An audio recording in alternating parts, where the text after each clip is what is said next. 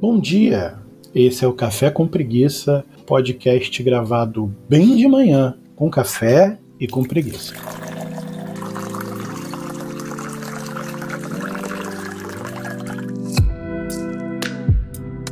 Olá, meu nome é Vitor, eu gosto de você.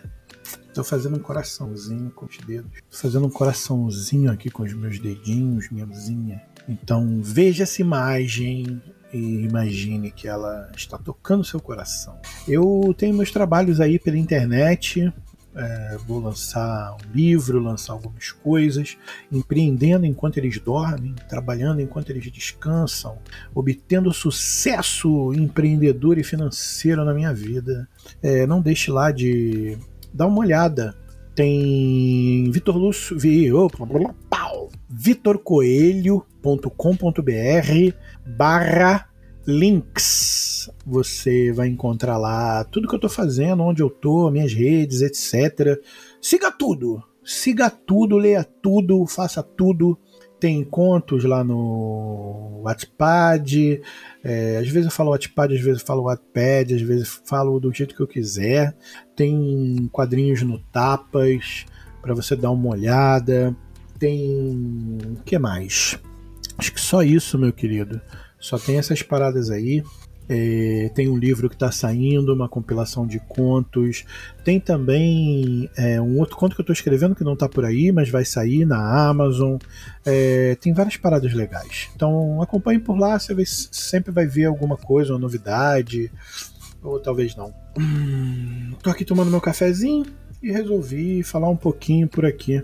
Eu fui assistir o filme Meu Pai. E, mano, meu pai do céu, que filmaço. Primeiro porque todo mundo já sabe, quem ouviu falar do filme, a atuação tá inacreditável, né? É, a atuação do Anthony, Anthony Hopkins tá inacreditável. Tem cena que tá um close na cara dele e ele reagindo ao que as pessoas estão falando, ao que tá acontecendo e você tá vendo a cara dele cheia na tela, saca? É incrível, é incrível. E é, além disso, a direção é legal, a estrutura do filme é legal, a forma como ele te apresenta é, esse problema, né, o problema em questão, é, também é legal. E me deu um medo do caceta. Né? Para mim foi um filme de horror. Para mim foi um filme de terror. Foi algo que me fez contemplar o, a possibilidade de um futuro de merda e, cara, possivelmente é o meu maior medo de todos. De todos. Eu sou cagão com tudo. Eu tinha medo de dormir sozinho, de ficar sozinho, tinha medo escuro, tinha medo de, de galinha, de cachorro. É, tenho medo de tudo, maluco. De tudo. Eu tenho medo da porra toda.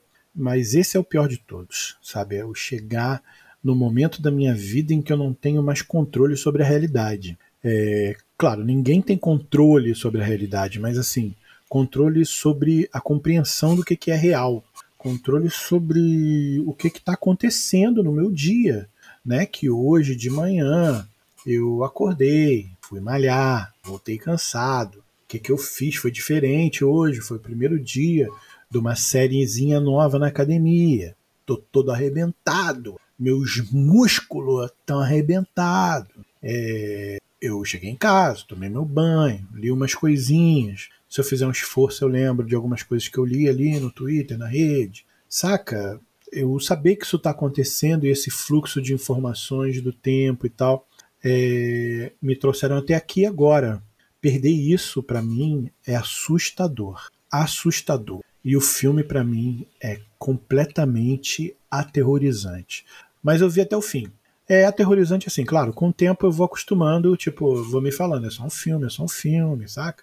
E vou me acostumando, e, e, e passou, né? Eu vi o filme até o final, um filme incrível mesmo, muito bem estruturado, a, a, o roteiro é muito legal, os diálogos são muito bons, cara, os cortes de câmera, a estrutura do tempo na narrativa é sensacional. Você tem a linha do tempo completamente desincronizada. Cara, é, é, é, lindo, é um filme muito bom, muito bom.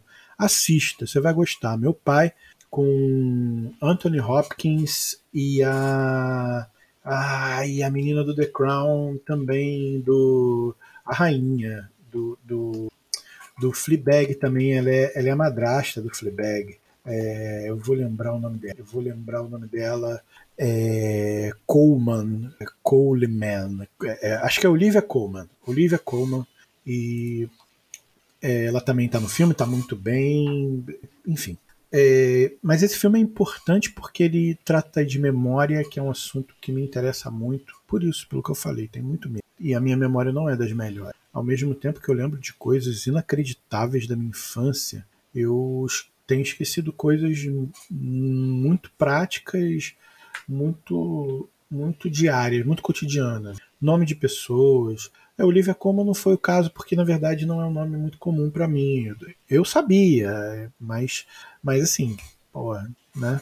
Mas nomes assim muito comuns, nome de coisas às vezes, nome de objeto, de coisas importantes, sabe? Eu tava no mercado, eu esqueci como se chamava azeitona. Fiquei apontando para a menina, falando assim: esse aqui, ó, isso aqui, fatiada, é essa parada. Sabe, eu esqueci o nome da azeitona. Até escrevi uma vez um roteiro brincando com isso. Um cara que esqueceu o nome da ervilha e tal. É, é, não sei se está no Tapas do, do. Era uma história do de um casal de super-heróis que era precursor e entrada. Era tipo as desventuras dele como casal sendo super poderoso e tal. Não foi muito para frente, mas tá lá. Não foi para frente porque eu não consegui produzir né, o resto do conteúdo. Quer dizer, eu tinha o texto, mas não tinha o, o feito, né, o desenho e tal, porque eu tava fazendo em quadrinho. Mas acho que tem no Tapas. Tem essa parte, inclusive, de, dessa piada boba aí. É, e aí, eu vi recentemente um documentário da Disney, né, que na verdade já passou no Fantástico em algum momento, é um documentário meio antigo, já passou no Fantástico em que eles pegavam e cortavam os documentários da BBC, esses documentários, saca?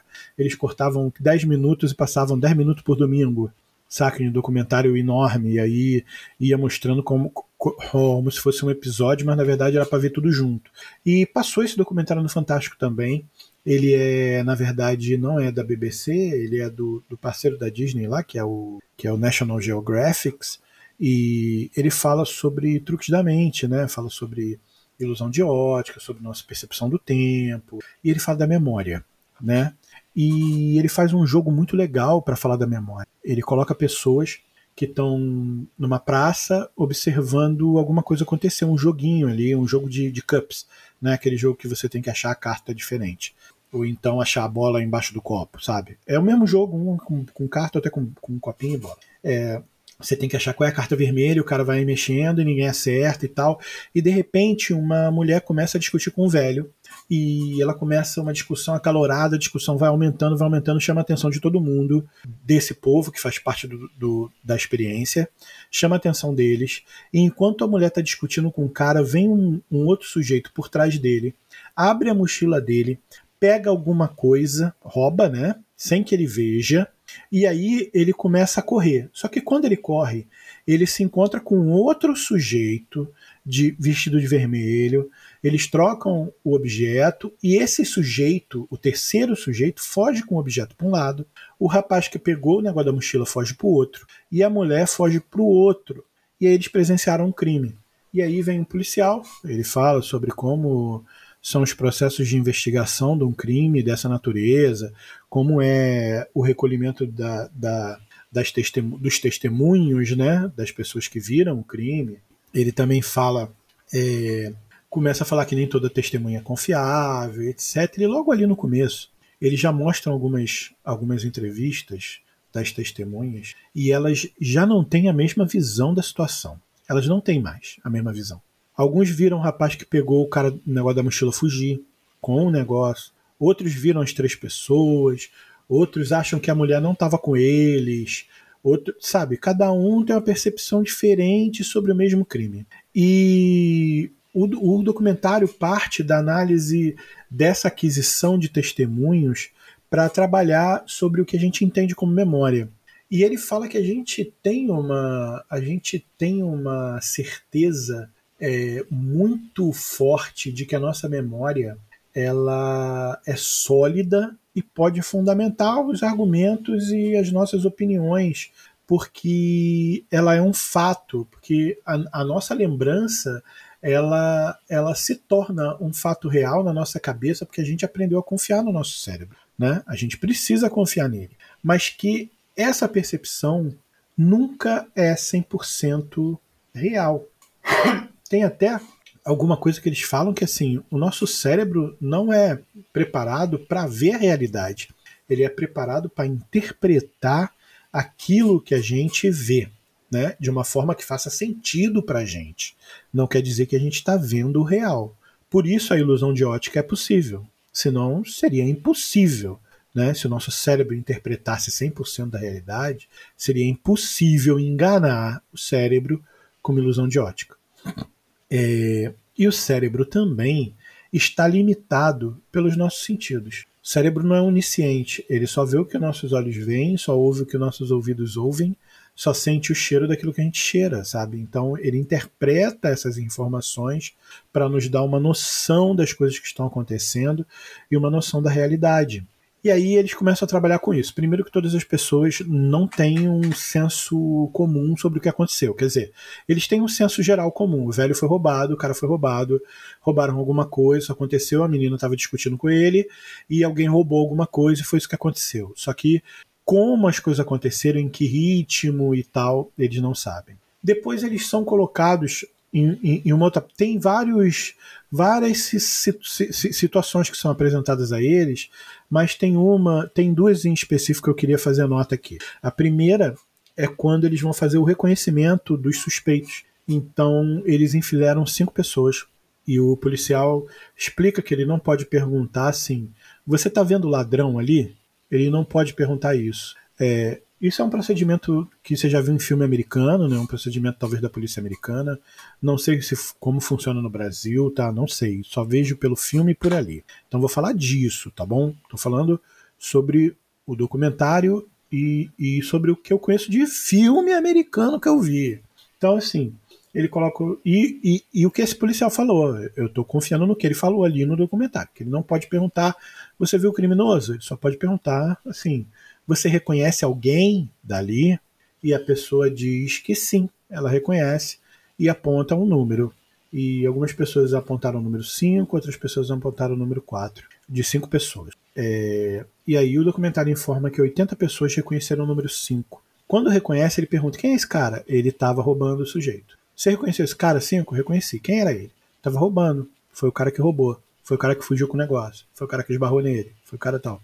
E então eles revelam que, na verdade, o suspeito, na verdade, o criminoso, que foi colocado lá na cena, porque é uma encenação, não é um criminoso de verdade, tá? Não sei se você entendeu até agora, fica entendido. É, é o número 3. O número 4 parece muito com o número 3, só é mais alto e mais forte, tal, pelo que eu percebi. E o número 5 não tem qualquer relação com o crime. Mas ele estava na cena. Ele estava do lado do sujeito que estava jogando cups. Sabe o sujeito que estava mexendo ali nas bolas e mexendo nas cartas? Ele estava do lado dele, em pé. E as pessoas reconheciam ele da cena. E quando o cérebro, cérebro, quando o cérebro delas associava aquele cara com a situação, elas automaticamente ligaram o cara ao crime. Por quê? Por indução de que se ele tá ali, o policial trouxe ele, botou ele ali, eu tô reconhecendo, é ele, pô. Esse cara que roubou e na verdade ele só estava na cena. Ele só estava na cena. E 80% das pessoas reconheceram esse cara como o criminoso. É, e aí o, o documentário fala sobre isso, né? Como as pessoas criam essa associação do cérebro só por ter reconhecido o cara e ele tá numa situação em que você estava predisposto a encontrar o criminoso, você associou ele ao crime e pô, botou ali. A última parada que eu acho a mais assustadora de todas é que eles pegaram esses, essas testemunhas e, e simularam um júri com essas testemunhas para fazer a cariação da situação, né? Fazer a cariação do que aconteceu. E aí eles perguntavam. E isso foi alguns dias depois, acho que cinco dias depois, do crime efetivamente. Aí eles falavam assim: como é que as pessoas estavam com, com todos juntos, tá? Não era entrevista pessoal, não. Todo mundo ali, uns assistindo aos outros. Aí falava como essa pessoa estava vestindo, a mulher, ah, a mulher estava vestindo branco. Aí um cara falou, ah, tava vestindo vermelho. Aí outra pessoa, não, tava vestindo é, um branco acinzentado, depois outro vermelho, branco, vermelho, branco, vermelho.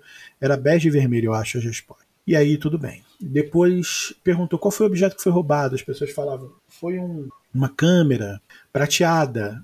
E o outro falou, não, foi um, foi um estojo, uma carteira. Ah, foi uma câmera, uma carteira. Cara, e começaram a ter dúvidas entre a cor do, do casaco da menina, é, o que, que aconteceu, quantas pessoas estavam envolvidas na cena, tinha pessoas com certeza que tinham sido só dois envolvidos, quantas pessoas estavam envolvidas, incluindo a vítima, perguntaram, três pessoas, quatro pessoas, três pessoas, quatro pessoas, é, o que foi roubado e tal, e as pessoas começaram a ter opiniões diferentes ali. Se lá no começo as pessoas já tinham uma opinião diferente, agora então, sabe, Lá no começo as pessoas perceberam o crime de forma diferente, agora tinha duas vertentes do caminho ali, né? E aí eles começaram a fazer o seguinte: mostrar o depoimento das pessoas no dia da, do crime e agora. E aí no dia do crime perguntava qual era a cor do casaco da menina, cinza, e agora a pessoa estava falando que era vermelho. O que, que foi roubado? Uma, uma carteira, eu não, eu não lembro o objeto, eu estou usando carteira e câmera como exemplo, tá?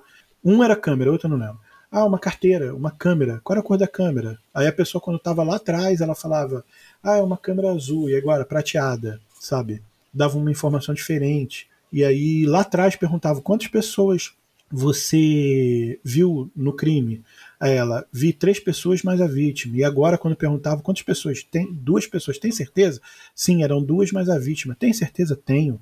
Então eles começaram a perceber que as pessoas tinham opiniões diferentes do que elas viram na hora, pelos que elas estavam afirmando ali, com certeza absoluta. E a, a pesquisadora que trata até sobre essa questão de, de ela fala sobre pessoas que podem ter sido presas é, de forma injusta, né, ou talvez inocentes que possam ter sido presos por crimes que não cometeram, que é uma coisa muito séria e isso é assustador. Ela fala assim: vocês é, dariam esse testemunho que vocês estão dando se estivessem num júri que pode condenar uma pessoa? As pessoas, sim, vocês têm certeza absoluta, porque isso é importante, sim. Então ela revela que ela colocou dois jurados falsos ali duas pessoas com memórias falsas ali. Ela botou um cara que ficou falando que o casaco da menina era vermelho e o casaco dela era bege, sendo que o casaco vermelho aparece na cena. É o último cara, o que pega efetivamente o objeto e foge, estava de casaco vermelho. E ele começa a falar que a menina tinha, tinha o casaco vermelho, e a outra testemunha começa a falar que o objeto roubado foi uma câmera prateada. E algumas pessoas começaram a acreditar nisso como se fosse a própria memória delas como se fosse a própria memória que elas tiveram do dia, a ponto de testemunhar contra um criminoso que 80% das pessoas reconheceram de forma equivocada. E eu fiquei muito assustado com isso. Com assim, como a nossa memória não é fiel, não é confiável. Como as coisas que eu posso estar lembrando hoje, de coisas que aconteceram no passado, pode ser completamente, sabe, é, é falso, pode ser completamente é, baseado em informações subjetivas que eu que eu encontrei um sentido e hoje eu posso estar lembrando de coisas diferentemente de como aconteceu. Porque uma pessoa me induziu a lembrar dessa coisa. Uma pessoa me induziu a ver a coisa de forma diferente, sabe? Não, talvez não de propósito, mas você entende, cara? Assista esse documentário, tá lá no Disney Plus. Se você não tiver o Disney Plus, procura esse documentário na. Deixa eu beber um pouquinho. Falei muito. Tá até frio. Procure esse documentário na internet, talvez tenha do Nat Jill, National Geographic. É, Truques da Mente, não sei o episódio agora. Quando eu gravei a primeira vez, que essa é a segunda vez que eu tô gravando, eu gravei a primeira vez sobre isso, que o áudio ficou uma merda, que o microfone era ruim. Eu comentei qual era o episódio, não sei mais. Dá uma olhada. É muito bacana esse documentário. Muito. Esse episódio, inclusive, é muito legal. E é por isso que é importante a gente ter essa documentação das coisas, sabe? Foto, gravação, livros de história, sabe? Porque é, isso, isso tudo me fez pensar naquele pessoal que diz assim: ah, pergunta pro seu pai como era bom na época da ditadura, ver se ele, se ele lembra alguma coisa ruim. Só que essa memória dele, o que, que isso pode me dizer, saca? É, porque na verdade ela está condicionada a quê?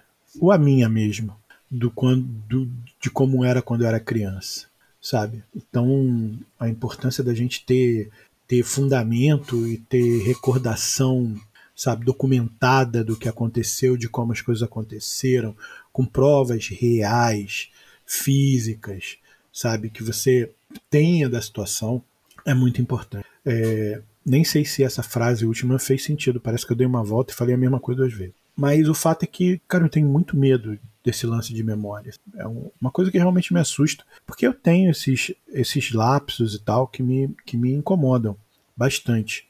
É, e sim, vou, preciso tratar isso de alguma maneira, ou, ou, ou, sei lá, ou vou me fuder no futuro. Mas é verdade. Mas lembra disso. Antes de você ter certeza de alguma coisa, tenta, tenta seguir as pistas de novo, ver se você não está se equivocando em algum, em algum momento. É isso. É, obrigado para você que me acompanhou durante esses 20 e pouquinhos minutinhos aí. Levei mais tempo do que o normal, mas foi um assunto que realmente foi se desenrolando aqui na cabeça. É, realmente é um assunto que me assusta ser um critério de punição de uma pessoa que pode ser trancada é, para sempre numa cadeia por causa de algumas testemunhas que são extremamente manipuláveis, cara. Você consegue pensar nisso? consegue. E não é manipulável no sentido de que elas estão fazendo, estão mudando de opinião é, por má fé, sabe? Por, ah, vamos condenar esse cara e tal. Mas porque, cara, elas estão tentando fazer o certo, elas estão tentando agir certo. Só que a memória, que a gente tem plena certeza que nosso cérebro não nos engana e nos, e nos mantém no caminho, no controle da realidade, na verdade, não. Olha aí. E é isso. Espero que você tenha um bom dia. Me acompanha por aí, cara. vitorcoelho.com.br barra links. Você encontra tudo que eu tenho para mostrar. Você encontra lá, exceto meus nudes, que eu só mando para pagar a conta do assunto, tá bom? E bom dia para você. Fica com Deus e a gente se vê é, nos próximos dias.